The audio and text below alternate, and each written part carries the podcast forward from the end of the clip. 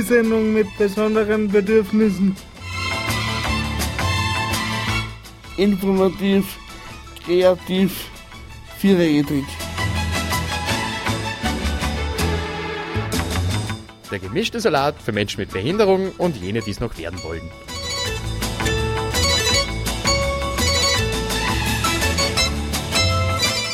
Die Sendung mit besonderen Bedürfnissen.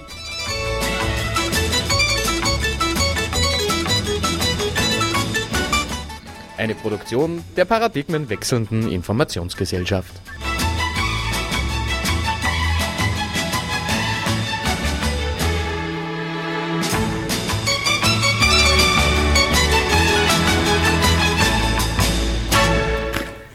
Einen wunderschönen guten Abend. Ihr hört die 47. Ausgabe der Sendung mit besonderen Bedürfnissen äh, im Rahmen der Sendeschiene Informantin. Hm, das, das hört sich so schön an. Ja, Hallo und herzlich willkommen. mit mir im Studio Professor Aschubasak, einer der längst dienenden Radiostimmen bei Radio Froh. Äh, naja, na, na. Aber, naja, ein paar Jahre sind's. Aber in, Ja, Erich, in Erich Klinger äh, hol ich nicht ein. Der hat mir viel zu viele Jahre voraus. Ähm, ja, und am anderen Mikro haben wir in Alexander Pagel, ähm, seines Zeichens mittlerweile äh, in den äh, Radio Olymp aufgestiegen, nachdem er ähm, ja, äh, eine, wie kann man sagen, eine Lehrveranstaltung an Land gezogen hat. DSBB wird unterrichtet ab jetzt. Äh, Wir haben beschlossen, Linz oder Oberösterreich ist uns zu klein. Jetzt stürzen wir uns auf ganz, jetzt stürzen wir uns auf Wien. So ist es. Also, wir geben einen Kurs auf der Uni, wie man sie möglichst im Radio aufführen kann, ohne abgesetzt zu werden. Ähm, als Studiogast haben wir in Gunter Trubsasser, in Chef von SOS Menschenrechte. Ich habe gar nicht gewusst, wie wir den Termin ausgemacht haben, wie aktuell das Thema wird. Ja, danke für die Einladung. Auch von mir einen schönen Gruß an die Hörerinnen und Hörer. Und ich darf mal sagen, anfangen dann mal mit, der, mit einer Musiknummer und zwar äh, der Wiener Tschuschenkapelle. Passt ja gut.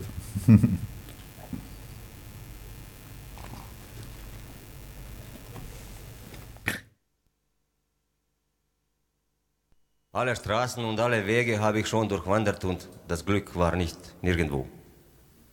Und jetzt stehe ich da wie, wie früher. So typisches Roma-Syndrom.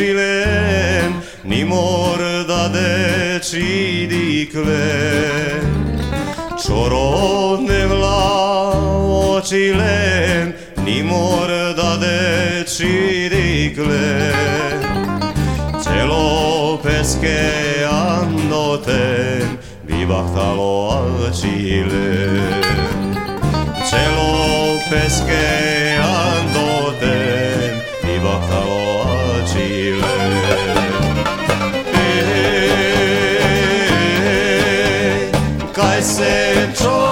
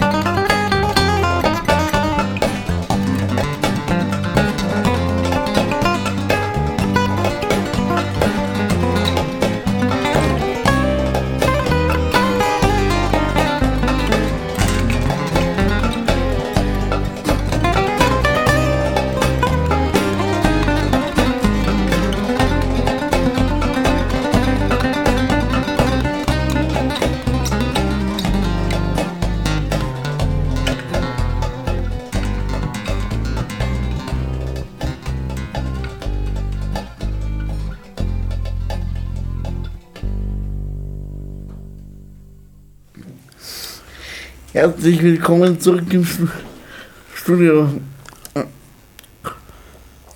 Gut, Gunther, stellen wir unseren Hörern kurz vor, also die, die, die die nicht kennen, ob wir sagen, was du bist mittlerweile zum dritten Mal bei uns. Herzlichen Dank dafür. Ja, ich bedanke mich für die Einladung. Die Begrüßung war ja sehr nett. Die Tschuschenkapelle mit dem, er nennt sich selber so mit Obertschusch, den Slavko Ninic, der also wirklich einer ist, der, ja, der sie für Leute, die vielleicht nicht so in der Sonne sitzen oder stehen, äh, ein, ein Herz ist und an, ihre Anliegen vertritt und wirklich nicht nur singt von Solidarität und von kultureller Vielfalt, sondern das auch lebt. Slavko Ninic ist wirklich einer, der für die Szene auch sehr viel tut, für die Integration, für die Anerkennung und den Respekt für Menschen. Ja, ich freue mich auch, ich fühle mich schon sehr zu Hause und wie ich da den eineinhalbseitigen Fragenkatalog sehe, werden wir garantiert wieder nicht fertig werden. Ja, Aber das ist gut so. Ne, wir können ja dann eine, eine, eine vierte Session oder fünfte gleich Es gibt ja ausmachen. sogar schon einen Termin. Irgendwann im Februar. ja Sehr gut, da werden wir dann den Fragenkatalog dann fertig abarbeiten. Aber das zeigt, dass alles im Fluss ist und dass eigentlich die, ja, das nicht Fahrt wird. Ähm, Alex, was erwartet mich heute? Womit fangen wir an?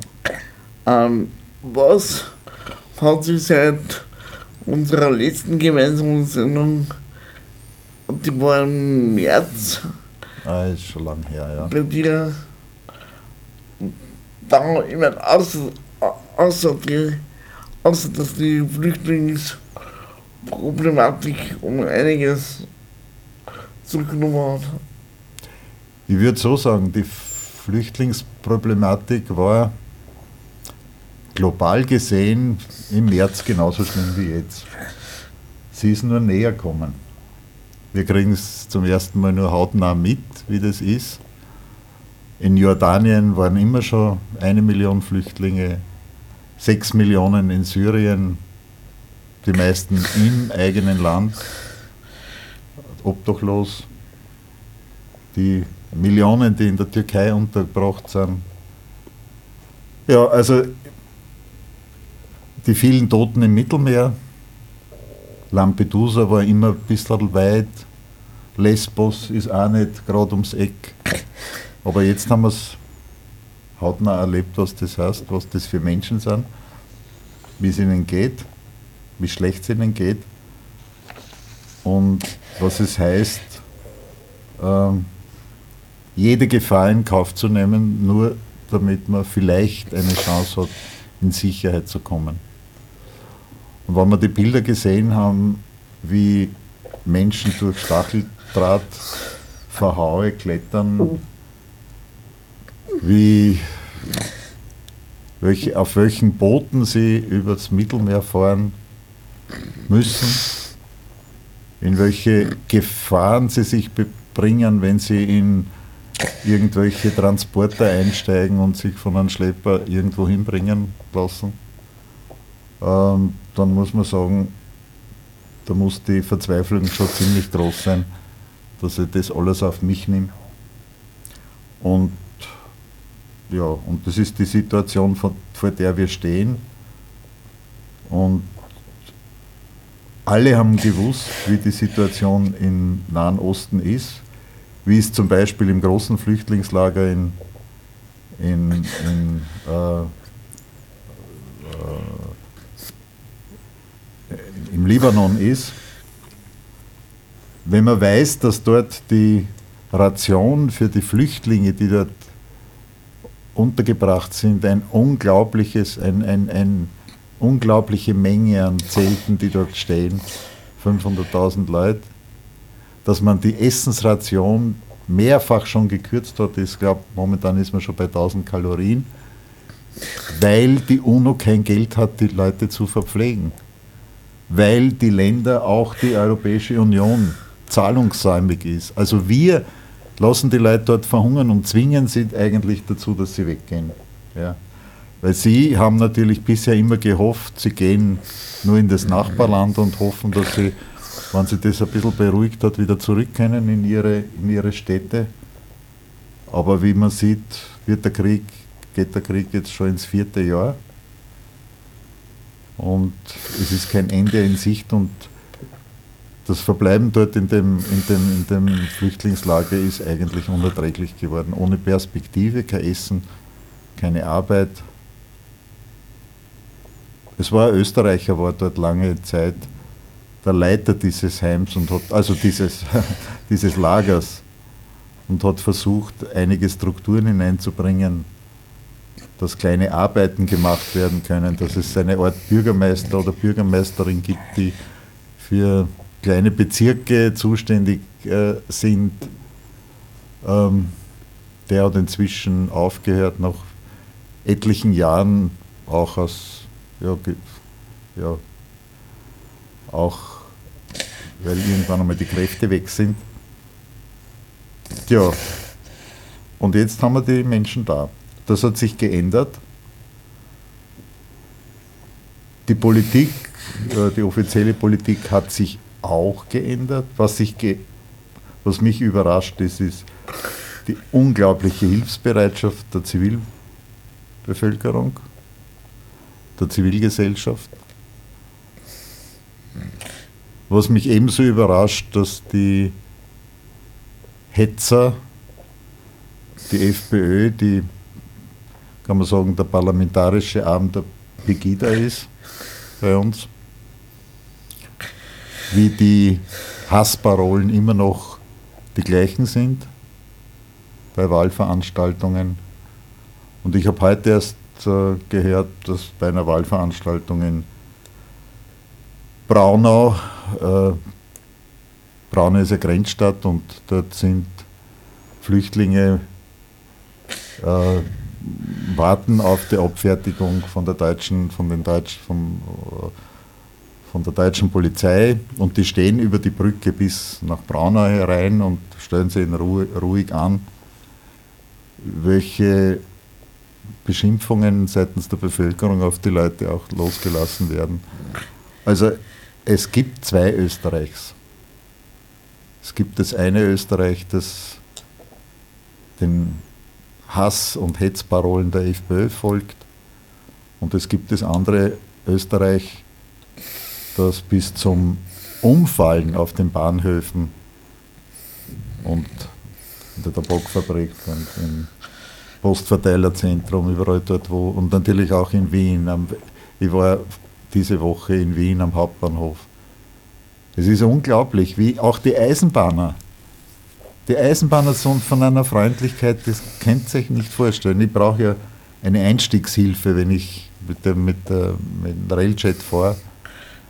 Und die funktioniert in dem Chaos, wo ich mir denke, ja, mein Gott, ein Rollstuhlfahrer, ja, kann, könnte man vielleicht vergessen, ich wäre nicht einmal böse, was die dort zu tun haben Ja. auf den Bahnhöfen.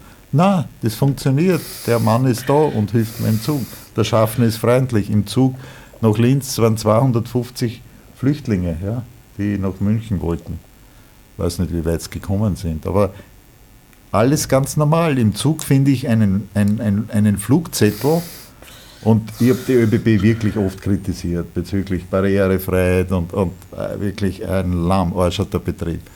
Aber in, ich muss ehrlich sagen, Hut ab vom äh, Generaldirektor Kern, der die Sache wirklich gut in die Hand genommen hat. Du findest im Zug drin eine Broschüre, da steht drauf, wer mitfährt. Das sind Flüchtlinge, das ist eine Ausnahmesituation. Das sind Menschen, denen wir helfen. Und wir suchen, wenn es Verspätungen gibt, ja, sozusagen das zu entschuldigen, ist eine außergewöhnliche Situation. Ich muss sagen, ich war wirklich beeindruckt. Ich war wirklich beeindruckt. Und auch die Polizei auf den Bahnhöfen, ich kann nichts sagen. Ja, die waren korrekt. Und wenn Menschen verzweifelt sind, sind sie natürlich oft auch ungeduldig oder, oder nicht so, man, die Freundlichkeit leidet, ja, wenn du nicht mehr kannst. Aber es wird jeder behandelt. Es, am Westbahnhof habe ich gesehen, dass junge Leute dort eine, eine, ein leerstehendes Geschäft umfunktioniert haben für Kinderbetreuung. Dort haben etliche 10, 15 Leute gearbeitet. Übrigens auch ein bekannter, also ein Kollege vom Monitoring-Ausschuss in Wien, der gehörlos ist, der hat dort, ist vom, ich war wegen einem Monitoring-Ausschuss in Wien, wir haben Sitzung gehabt. Und der ist von dort, von unserer Sitzung am Bahnhof gegangen und hat dort mit Kindern gespielt. Die Sprachbarriere ist nicht vorhanden. Nicht? Wenn jemand gehörlos ist, dann weiß er sich mit, mit Kindern, die nur Arabisch sprechen, äh, sich zu verständigen. Ja? So ist seine Behinderung ein Vorteil in der Kommunikation. Aber das, ist, das hat sich seit damals geändert. Und ich merke, dass wir viele Anfragen haben in der SOS Menschenrechte, wie kann man helfen, wo gibt es Kleider, es funktioniert dank der sozialen Netzwerke wirklich äh, hervorragend. Ich war, ich war knapp dran, dass ich, dass ich aus Facebook aussteige, weil mich stinkt es eigentlich an, diese Beschimpfungen, die endlosen die dann auch noch weiter verbreitet werden. Ich weiß gar nicht wozu. Äh, Es ist ganz, ganz schlimm. Also weiter verbreitet schon mit Kritik, aber solche Sachen, die belasten mich immer recht, wenn ich, wenn ich, das, wenn ich das lesen muss. Und ja eh nichts Gescheites drin ist. Aber jetzt hat es in dieser Krisensituation hat das absolut einen, einen, einen, einen Sinn gehabt und man hat sich verständigen können, was wird in der Tabakfabrik gebraucht, was wird am Bahnhof gebraucht. Man hat sich einstellen können, man hat gewusst, jetzt sind genug Helfer dort, aber vielleicht morgen wird wer gebraucht. Also da hat Twitter und Facebook sicher positiv mitgewirkt. Aber jetzt möchte ich mal einen Punkt machen. Ähm, bei SOS geht die Arbeit weiter. Wir sind derzeit dabei, mit einem Spendenprojekt zu schauen, dass wir unser Haus selbst renovieren können und instand setzen können, weil es in fünf Jahren Verhandlungen nicht möglich war, dass wir äh, von der öffentlichen Hand eine wesentliche Unterstützung kriegen, weil so eine Instandsetzung von einem 70 Jahre alten, abgewohnten Haus, das auch schon Frauenhaus war und jetzt 15 Jahre Flüchtlingsunterkunft, ist es natürlich mit Ausmalen nicht getan. Da braucht es ein bisschen mehr. Aber Unterstützung ganz toll und ich muss ehrlich sagen, auf diesen Teil von Österreich bin ich unglaublich stolz. Was ich weniger stolz bin, was mich beunruhigt, das ist die andere Seite, die, da muss ich dem Landeshauptmann wirklich recht geben, wenn er sagt, die da sitzt, keinen Finger rührt, nur hetzt, die Arbeit erschwert und einen unglaublichen Zulauf hat. Da kannst wirklich, da kannst wirklich die Nase voll kriegen von solchen Politikern. Okay, aber mit, um das geht es ja heute nicht. Heute geht es ja um den anderen, um das andere Österreich. Ja, spielt trotzdem zusammen. Ja, na sicher. Was mich da eigentlich ja interessieren hat zu der Thematik, es ist, ähm, es wird immer über diese eine Seite der, der Hetzpolitiker diskutiert. Wie empfindest du so ähm, das Verhalten oder das Engagement der restlichen Parteien? Also irgendwie kommt man derzeit nur so vor, es ist, man hört nur aus wo blaue Hetzen und irgendwie geht alles andere unter. Ähm, in dem Augenblick, wo ich im hintersten Kopf mitdenke, ja, vielleicht könnte ich ja diese Gruppierung für eine Mehrheit brauchen,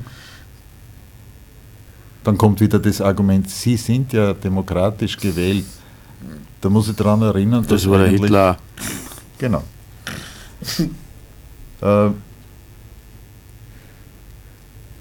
der, Unterschied, der Unterschied zum Beispiel in Deutschland, die Pegida hat sie eigentlich totgerannt, ja, in, in Deutschland.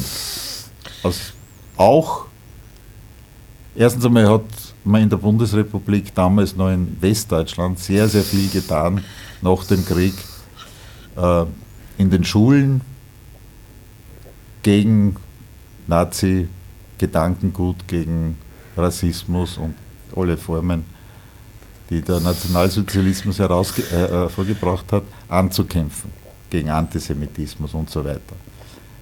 In Österreich war das immer so eine, ja, wir, wir waren ja nicht schuld, wir waren ja eh Opfer, das war viele, viele Jahrzehnte.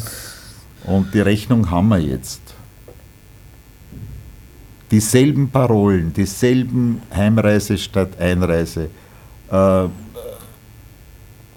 un, äh, unser Land für unsere Leute, jetzt auf Sächsisch halt, das sind Parolen, die die NPD dort verbreitet. Nur die NPD ist jetzt fast aus allen Landtagen rausgeflogen. Sie steht vor der, hoffentlich vor der vor dem Verbot. Und es gibt unter den Parlamentsparteien und die im Bundestag vertretenen Parteien keine einzige, die äh, Alternative für Deutschland ist jetzt quasi an der Frage zerbrochen. Aber von den anderen staatstragenden Parteien, bis auch inklusive natürlich der FDP, die ra auch rausgeflogen ist, aber in dem Punkt kann mir nichts nachsagen.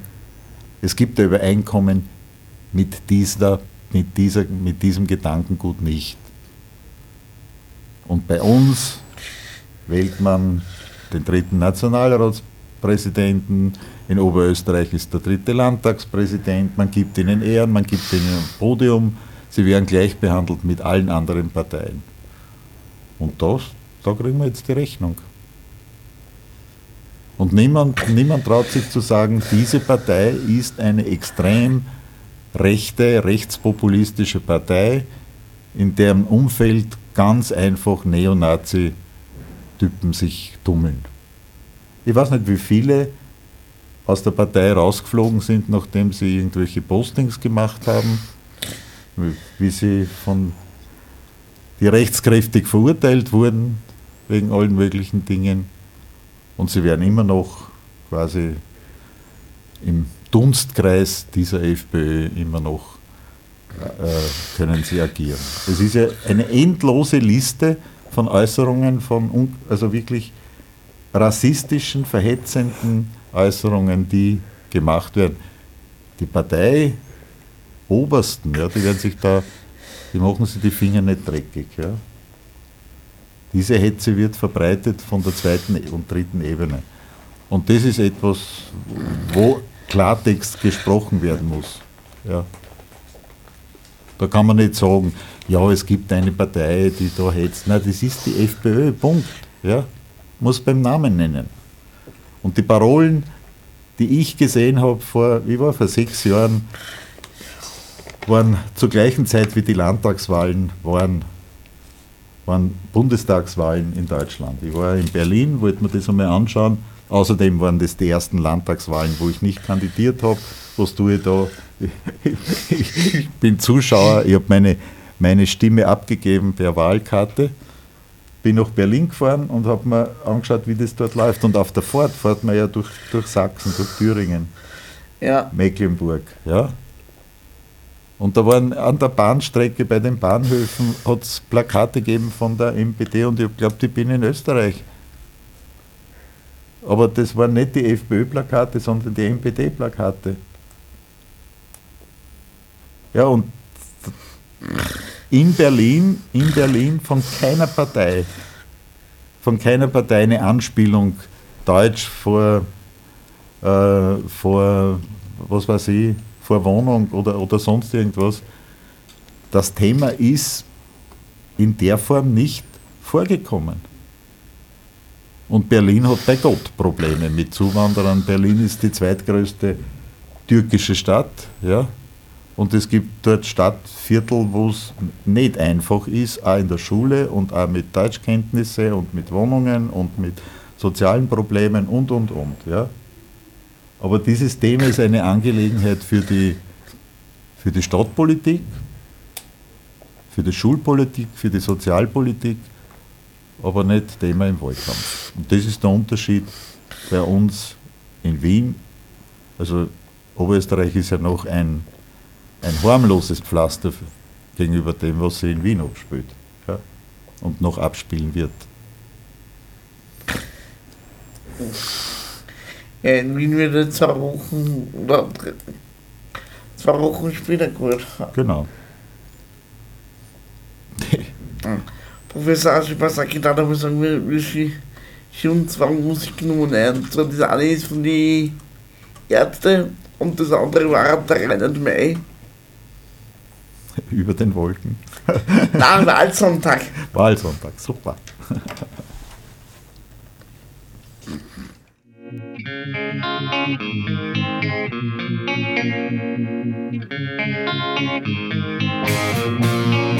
you.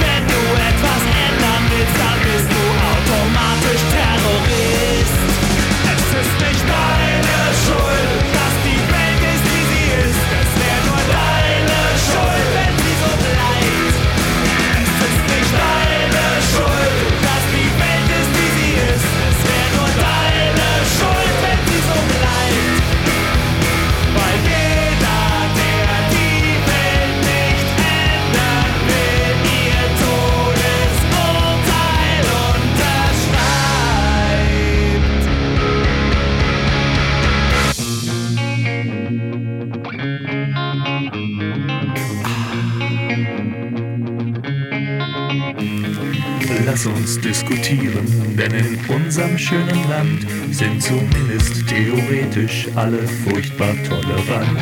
Worte wollen nichts bewegen, Worte tun niemandem weh, darum lass uns drüber reden, Diskussionen sind okay.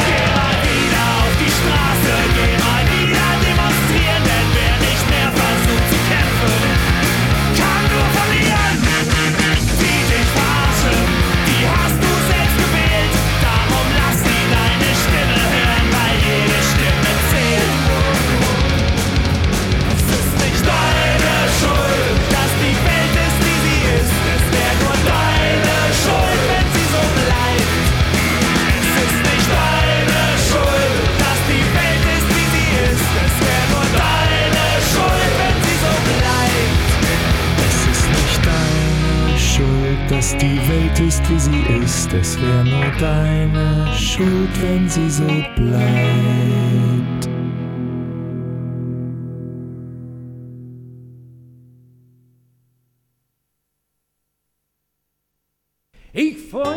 Mächtig auf den Wahlsonntag, denn was ich an dem Tag so ganz besonders mag, ist die große Monstershow, die Fernseh-Live-Diskussion mit Vertretern von Regierung und Opposition.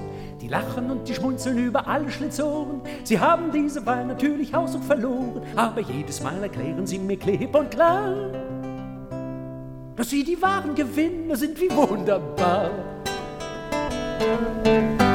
Wahl jubelt der Erste zeigt uns einwandfrei. Der Wählertrend geht immer mehr zu unserer Partei. Und die erdrutschartigen Verluste heute liegen nur an der ungewöhnlich sonderbaren Wählerstruktur. Und in dem, was Sie da eine Wahlschlappe nennen, ist der Aufwärtstrend doch überdeutlich zu erkennen. Sehen Sie, unsere Verluste waren noch niemals so gut. Der Kurs stimmt weiter so, dieses Ergebnis macht Mut. Unser Sieg, so bricht es gleich aus einem anderen heraus, sieht nur beim ersten Blick wie eine Katastrophe aus. Vorübergehend sind wir zwar im tiefen Wellental, aber dieser Tiefpunkt ist doch wie ein Hoffnungssignal. Man darf die Wechselwähler nur nicht wegdiskutieren und den Wettereinfluss auf sie aus den Augen verlieren. Die Massen wollen uns und das Ganze allein zählt. Und wenn nun heute gerade Sonntag wäre, hätten sie uns gewählt. Sehen Sie unsere Hochrechnung mal im Zusammenhang. Dies ist eine Auferstehung und kein Untergang. Der totale Stimmenschwund, der zeigt doch nur indes einen ganz normalen, segensreichen Schrumpfungsprozess. Sie sehen ja selber, alle Analysen zeigen, die Einbußen sind noch immer ständig im Steigen. Und so gesehen und ganz nebenbei bemerkt, hat uns diese Niederlage ganz gewaltig gestärkt. Und in einem Punkt stimmen alle überein. Wir können mit dem Wahlausgang zufrieden sein. Wir haben unser Ziel ganz knapp verfehlt, drauf kam es uns an. Doch mit wie wenig man Politiker doch glücklich machen kann. Denn kommen sie dem Abgrund auch immer dichter. Sie zeigen uns doch immer lange lachende Gesichter und geben uns eine Lektion in Genügsamkeit. Das sag ich hier und heute und in aller Deutlichkeit.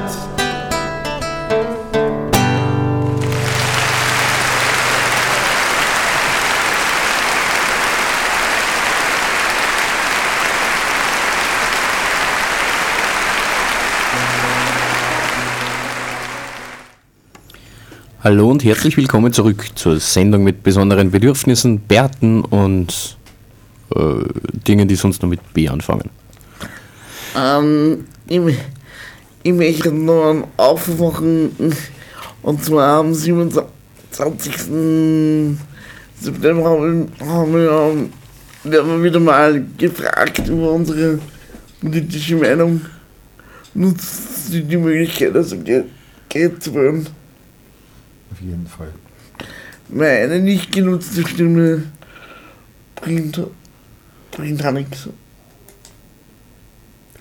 Ähm, Gunther, du hast gerade vorhin äh, von, deiner, von deinen eigenen Erlebnissen erzählt, die du als Flüchtling gehabt hast. Ähm, magst du ein bisschen was erzählen von deiner, von deiner eigenen Geschichte als Flüchtling?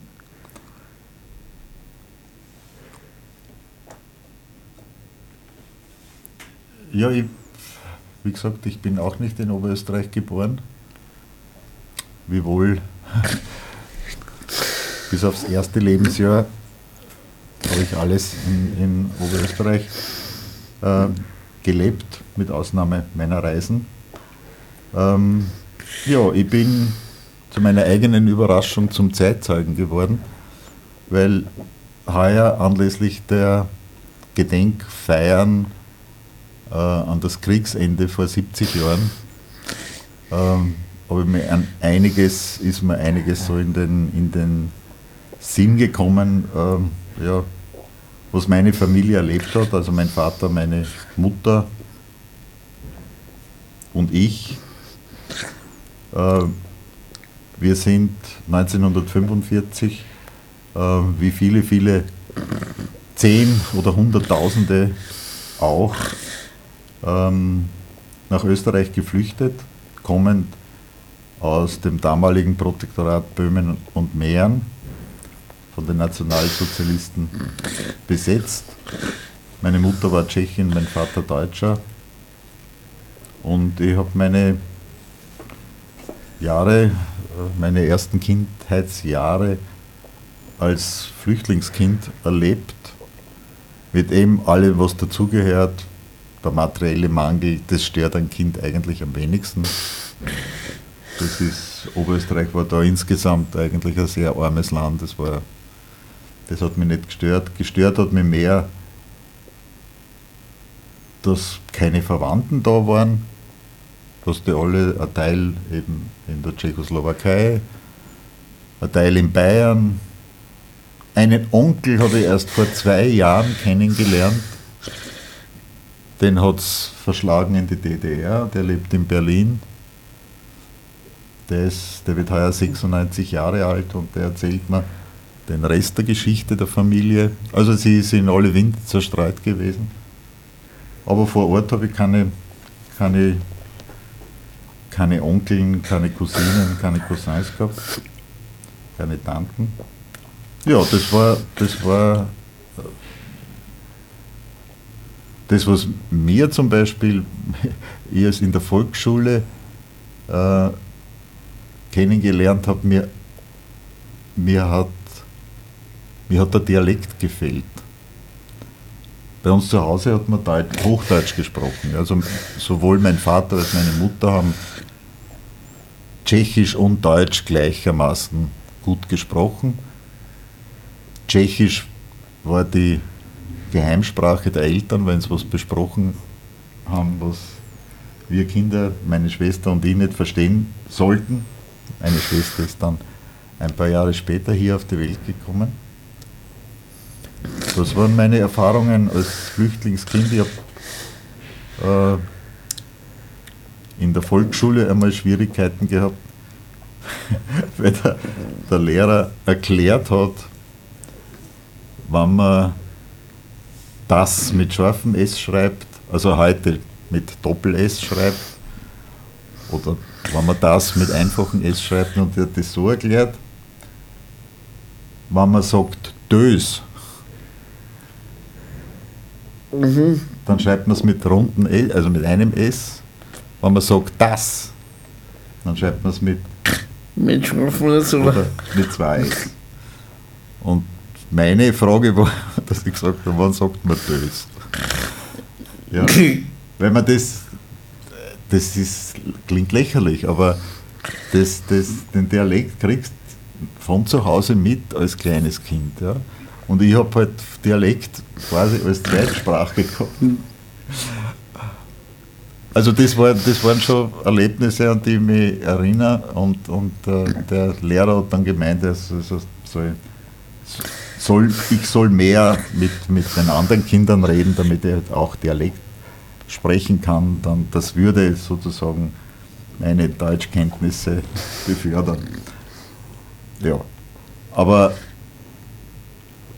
ich glaube, dass ich mit, mitbekommen und das ist etwas, was Flüchtlinge auch jetzt, was mich, äh, was, was vor allem Kinder von Flüchtlingsfamilien, ähm, ich bin von klein auf immer sagen wir, aufmerksam gemacht worden, immer dankbar zu sein. Weil man natürlich, ja, man kriegt Kleider geschenkt, ich bin dann noch dazu, habe ich dann die Kinderlähmung gehabt, dann war ich noch einmal äh, sozusagen warm dran. Äh, in, in, in den, in der, aus der Sicht der anderen. Und ich habe in meinem Le ersten Lebensjahr sicher meine Dankes, das Dankesagen für den Rest meines Lebens äh, abge, abgearbeitet. Aber das ist etwas, das, das Flüchtlinge, die und meine Eltern, die, die, die haben ja in der Gesellschaft eine gewisse, das waren keine, keine äh, irgendwie aus der höheren Gesellschaft oder überhaupt nicht, sondern aber in dem, in dem Kreis eben anerkannte Menschen, denen, man mit Respekt begegnet ist. Und ich habe gemerkt, sie leiden wahnsinnig darunter, dass dieser Respekt einfach wegfällt. Und dabei hat es ja bei denen, wenn man keine Sprachprobleme gehabt, jetzt stelle ich mir das noch einmal schwieriger vor, wenn du mit einer Sprache kommst wie Arabisch oder Farsi oder eine andere Sprache, wo du nicht weiterkommst, dann ist der Respekt sehr schnell weg.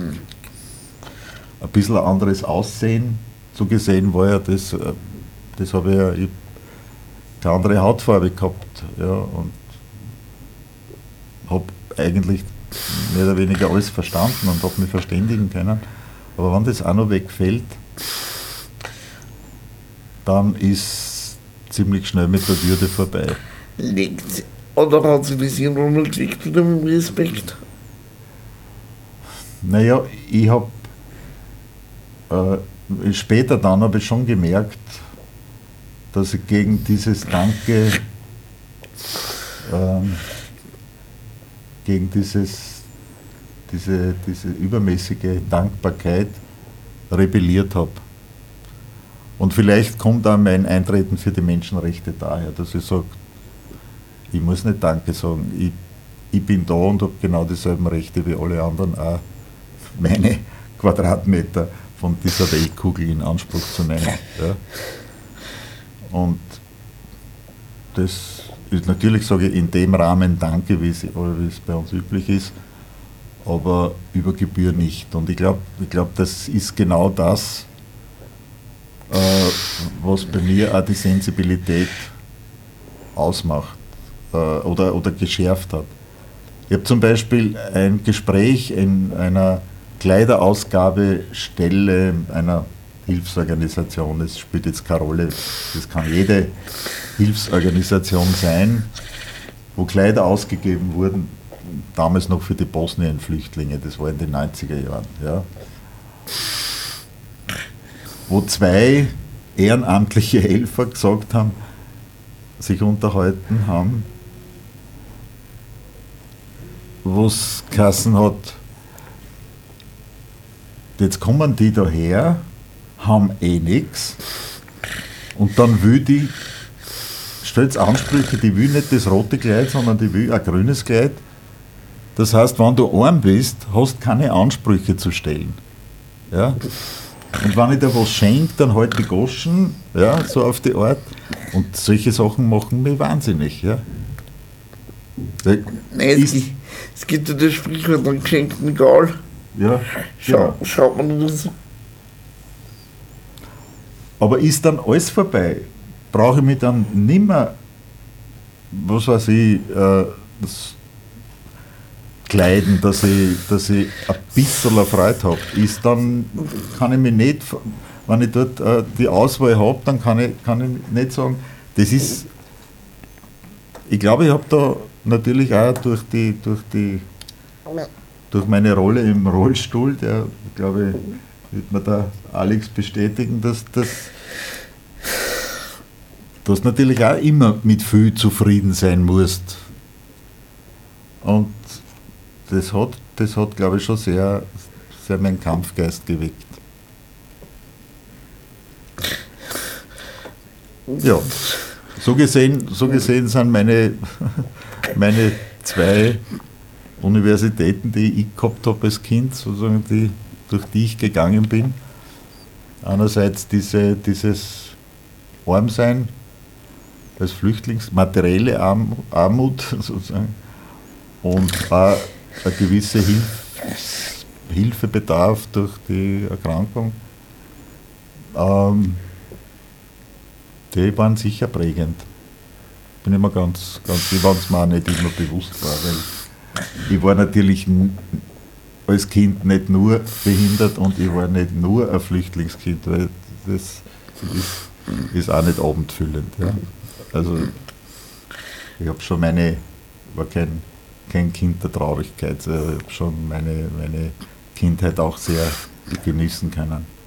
Aber ich glaube, ein Grundstein ist gelegt worden. Und das ist gut so. Was mich erstaunt hat, dass ich in den, dass ich durch die, die Ausstellung im, im Schloss, die ich übrigens hervorragend finde, weil sie dort sehr deutlich auch zeigt, was nach 1945 war, wer ist zu uns gekommen, welche Leute aus welcher Gegend. Ich meine, Die rennen nur bis, bis November, gell? ja, unbedingt ansehen. Die heißt Befreit besetzt, das heißt von 1945 bis 1955. Ich meine, in der Nähe von Steyr gibt es einen Ort, der heißt Neugablonz. Dort sind Leute, haben sich dort angesiedelt. Heute heißt der Ort Jablonetz, das hat früher Gablonz geheißen. Wie es halt so ist, heute ist ja auch so, dass ganze Familien mit, mit mm, größere, größerer Clan, mit, mit Freunden aus Gablons, ja, die sind, ich, ich gehe nach Steyr oder ich habe das kenne ich schon wen und dann ein paar ziehen nach und plötzlich wohnen dort in einem, in einem Umkreis, also einige Familien, die aus Gablons waren. Und Gablons war berühmt für Modeschmuck. Die haben übrigens die, die, die Familie Swarovski ist ja auch aus, aus Nordböhmen, glaube ich, ähm, äh, ge- geflohen und hat sich in Tirol angesiedelt. Aber die Gablonzer, die haben sich in der Nähe von Steyr niedergelassen, haben sehr früh auch begonnen, sich Häuser zu bauen, waren sehr tatkräftige Menschen, haben wieder eine kleine so, so, so Familienbetriebe aufgemacht und Gablonzer Schmuck hergestellt. Und der Ort heißt Neugablons. Aber es sind Fremde gewesen. Und ich denke mal, von den 900.000, die nach Oberösterreich gekommen sind, sind vielleicht ungefähr 750.000 weitergezogen. Ja, die sind nicht da geblieben. Aber immerhin sind 150.000 hier geblieben. Aus dem ehemaligen, also ehemaligen Jugoslawien, äh, aus, aus, aus, aus dem Banat, aus Siebenbürgen, aus, aus, was ich, aus Schlesien, aus dem polnischen Schlesien. Also das, das war ja eine, eine Völkerwanderung nach 1945. Und die 150.000, die leben immerhin, kann man sagen, an die 20 Prozent der damaligen Bevölkerung war neu. Dauerhaft. Naja, und die haben dieses Österreich mit, Oberösterreich mit aufgebaut. Sehr erfolgreich. Die Firma Engel zum Beispiel ja, in Schwertberg. Auch eine Gründung von, von Leuten, die damals nach Öst Oberösterreich gekommen sind. Und die Menschen, die flüchten und ihr Schicksal in die Hand nehmen und nicht vor Ort verzweifeln und kaputt gehen, das, das sind die Mutigen, das sind die Unternehmer, die ihr Schicksal in die Hand nehmen. Das vergisst man immer. So traurig es ist, dass das eine, wenn man so will, sicherlich äh, die, die so verzweifelt sind, dass sie das nicht schaffen, wegzugehen, die, die nehmen das eh nicht auf sich, weil es ihnen der Mut fehlt.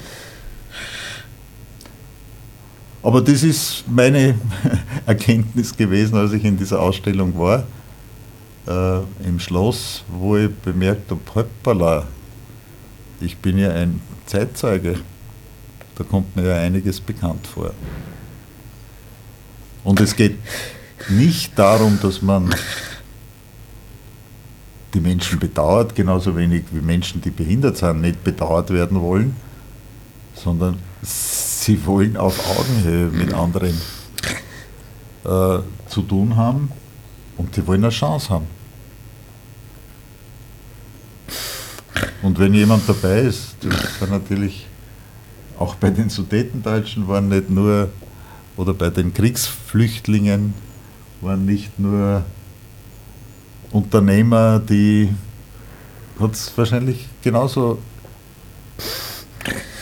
welche gegeben, die vielleicht eher lieber dunkle Geschäfte gemacht haben. Das gibt es. Das ist, die Menschen sind nicht alle gut. Die sind aber nicht alle schlecht. Und wie gesagt, wenn man die Vorteile wegtut, dann ist schon viel gewonnen.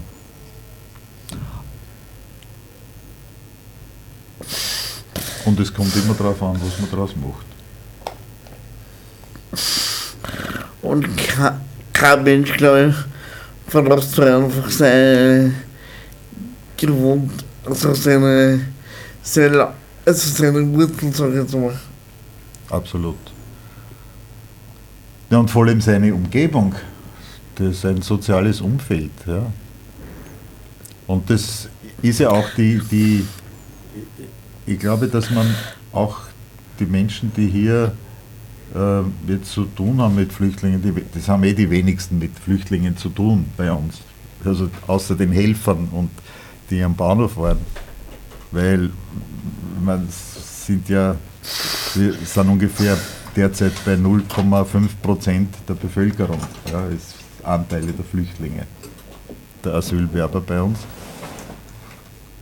Aber es wird immer gesagt, ja, die haben ja alle Handys. Die, Ja, also bitte, die, die Handys, das ist die einzige Verbindung, die die Menschen haben zu ihrer Heimat, zu, ihrer, zu ihren Verwandten.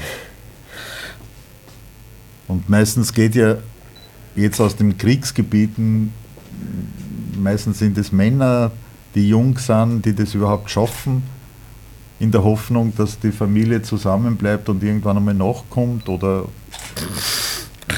vielleicht äh, ja, sich die Zeiten bessern. Und die einzige Verbindung ist heute das Handy. Ja, wie für alle anderen. Und dann über die blöde Sprüche zu machen, sie sind da und müssen äh, haben, haben ein iPhone in der Hand, ja. Ich glaube, man muss verstehen, welche Funktion das iPhone hat. die einzige, die einzige Verbindung noch, noch Genau. zu ihrem haben. Ja. Und wenn man sich das mal bewusst macht und dann so, so was mich geschreckt hat, ist, dass so Fotos von Nickels, Nickelsdorf kommentiert werden, wo Flüchtlinge gewesen sind. Und dann sieht man Sachen umeinander liegen. Aber dass das die, die alten Sachen waren, die doch nicht, nicht sind und die kaputt sind, das hat man, also das war bei dem Posting damals, also das Posting war so auf der, ja, unsere Spenden brauchen sie nicht. Klar brauchen sie es. Ja. Wenn man, wenn man nur ein gewonnen hat für Regen, Gras. Genau. 2022. Die Pudel haben ist kein Kleidungsstück, das sie zu Hause gebraucht haben. Nein, Wie, äh, wie zufrieden bist du da eigentlich jetzt da mit, ähm, ähm, mit der Hilfsbereitschaft der Zivilbevölkerung? Fantastisch. Na wirklich, also ich muss ehrlich sagen, ich war, äh, ich kann ja, ich bin in, in der Tabakfabrik eher im Weg gestanden, wie dort, die, wie dort das Lager aufgebaut worden ist, wo, was die Leute gebracht haben. Aber was ich in den zwei Stunden, wie ich dort war, meine Frau Monika, die hat ein bisschen geholfen in der Zeit, äh, bei, bei den Sachen zu sortieren. Äh, habe ich also Gespräche geführt mit den Leuten, die, die kommen sind. Sehr viele habe ich gekannt. Es war einfach ein unglaubliches Gefühl in dem Raum. Es war es ist gar nicht viel geredet worden, es war klar, es hat klare Anweisungen gegeben, die Leute sind gegangen aus dem Stapel eben da die Windel dorthin und die, das Wasser kommt dort äh, in das Eck und dort kommen die Kleider hin und dort kommen die Matratzen und dort kommen die Hygieneartikel und äh, das war ein, ein selbstorganisierter Ameisenhaufen. Ja? Und, und drüber ist gestanden, anpacken. Ja? Und das so einfach das ist, so schön war das irgendwie das Erlebnis. Ja? Oder ähm, eben, wenn wir von Wien zurückkommen sind, was in Wien am Bahnhof war, was in Linz, dort in der Drehscheibe, in der ehemaligen Drehscheibe, waren Burschen, die, die, die, und Mädchen, die, die was ich, 14 Jahre alt mit Jacken, da ist drauf, hinten drauf gestanden, äh, Arabisch und, und, und äh, Kurdisch, die haben Dolmetsch, Dolmetscherdienste dort gemacht, ja. Und haben anpackt. Wirklich, welche, was du denkst, ja, irgendwelche Lausburm, ja, jetzt im positiven Sinn, ja. Du denkst, die haben mit großem Ernst und mit großer, großem Engagement haben die dort gearbeitet. Also, das muss ich wirklich sagen, das, wenn man von dem ein bisschen was behalten könnte, wenn das vielleicht ist wieder so viel Mode und wenn diese Hilfsbereitschaft auch Mode würde, dann man darf manchmal ein bisschen träumen. Was Schon auf jeden Fall. Auf jeden Fall. Ja, Gunther, wir sind jetzt eigentlich schon fast wieder am Ende von der Sendung. Also eigentlich sind wir am Ende von der Sendung. Wir haben Äh, drei von, Ja. drei von 14 Fragen. Ja, wir werden im Februar dann die restlichen, die restlichen dann abarbeiten. Ähm, ja, es war, wir bedanken uns, ich ich spreche jetzt einfach mal für uns beide, Alex, wir bedanken uns recht herzlich bei dir. Es war wieder eine sehr, sehr spannende Sendung. Ähm, und unsere Frage jetzt an dich, hast du nur eine äh, Grußbotschaft an die Hörer und Hörerinnen da draußen?